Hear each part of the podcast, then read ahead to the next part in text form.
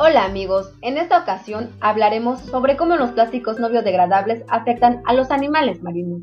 Hoy en el mundo se producen anualmente más de 300 millones de toneladas de plásticos.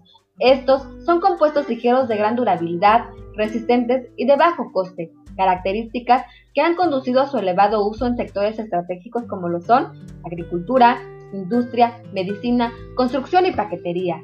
Las mismas propiedades que permiten su estabilidad y durabilidad también son las responsables de dificultar su degradación en la naturaleza, generando así acumulación en distintos compartimentos ambientales como lo son los océanos. ¿Qué sucede con el plástico cuando llega a los mares y océanos?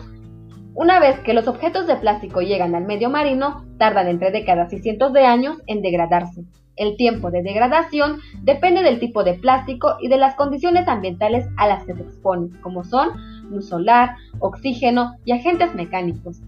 En el caso de los océanos, la radiación UV procedente de la luz solar es el principal agente que degrada el plástico.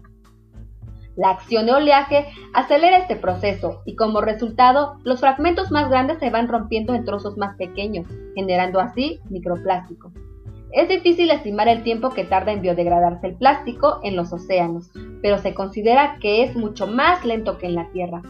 Una vez que el plástico queda enterrado, pasa a la columna de agua o queda cubierto por materia orgánica o inorgánica, que es muy frecuente en el medio marino, queda menos expuesto a la luz solar y disminuye las temperaturas y el oxígeno, lo que retrasa su degradación. Durante todo este tiempo, hasta que se degraden, todos los objetos de plástico que llegan al mar pueden causar graves daños a la fauna marina. Actualmente, unas 700 especies de organismos marinos se ven afectados por este tipo de contaminación. Cada año, más de un millón de aves y más de 100.000 mamíferos marinos mueren como consecuencia de todos los plásticos que llegan al mar. Las especies marinas confunden el plástico con alimento, como lo son cepillos de dientes, bolsas plásticas, pajillas, tapas de lapiceros y otros objetos pequeños que son los que más ingieren aves, peces y tortugas. Los trozos más grandes de plástico matan peces, mamíferos, aves cuando los ingieren o quedan atrapados dentro de ellos. Esto también tiene impacto en los humanos, ya que como bien sabemos, todo lo que arrojamos al océano tarde o temprano vuelve transformado hacia nosotros y afecta nuestra vida diaria. Y esto se presenta al ingerir variedad marina como lo son los peces, que son los que más ingieren los microplásticos.